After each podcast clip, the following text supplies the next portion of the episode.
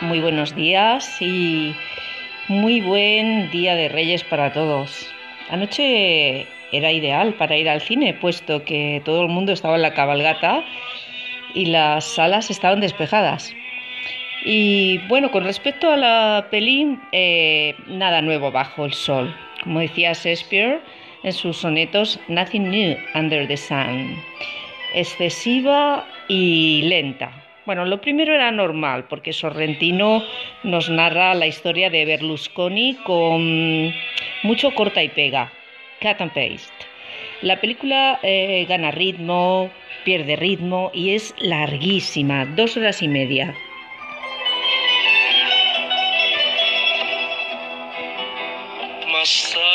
Creo que Sorrentino se ha estrellado en audacia artística como director sobre todo después de la gran belleza. Eh, comienza la escena con una metáfora del ciudadano medio italiano, puede ser perfectamente el ciudadano medio español, una oveja ante la fascinación de la televisión. Y Berlusconi pues no aparece hasta tiempo después.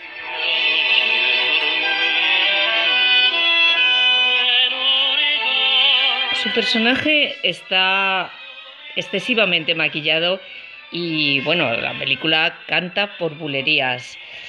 Eh, nos presenta al ex Cavaliere rodeado de belinas, eh, que son presentadoras de televisión, en unas fiestas, eh, unas bacanales a lo Gran Gatsby, dedicadas a la banalidad de la carne, al uso de las féminas precisamente como eso, como carnaza. Muy, muy, muy feliniana, mucha glándula mamaria al aire y esas busconas que no saben distinguir entre la basura y las drogas sintéticas que caen del cielo.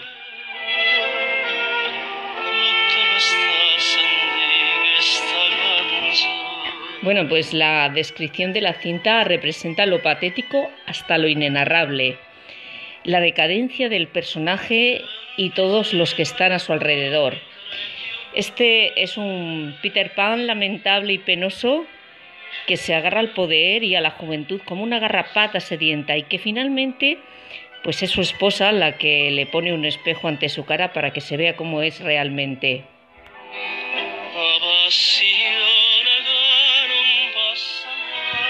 ¿Merece la pena la película?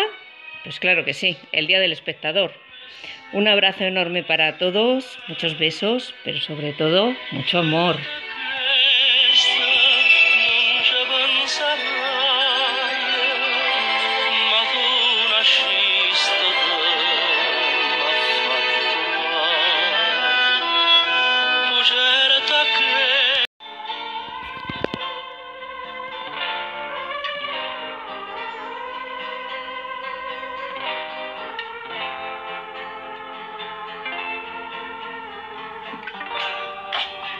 Muy buenos días.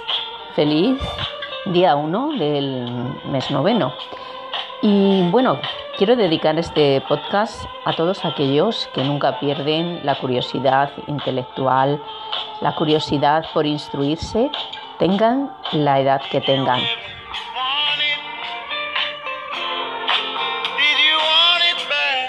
y en especial a mi amiga Marien, que ha tenido las agallas de sacarse su máster en Derecho recientemente.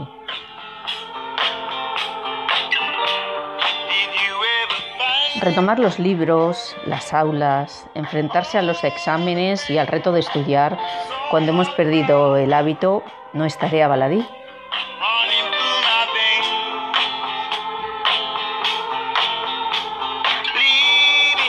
Así mantendremos activo el cerebro, ampliamos relaciones sociales con otras generaciones más jóvenes que nos dan ese aporte de energía extra y vital.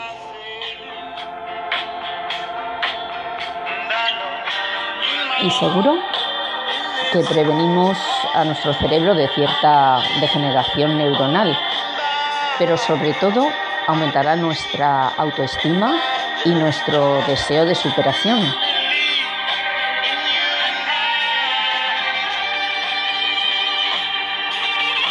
Bueno, pues ya te estás matriculando, nunca se sabe uno de lo que es capaz.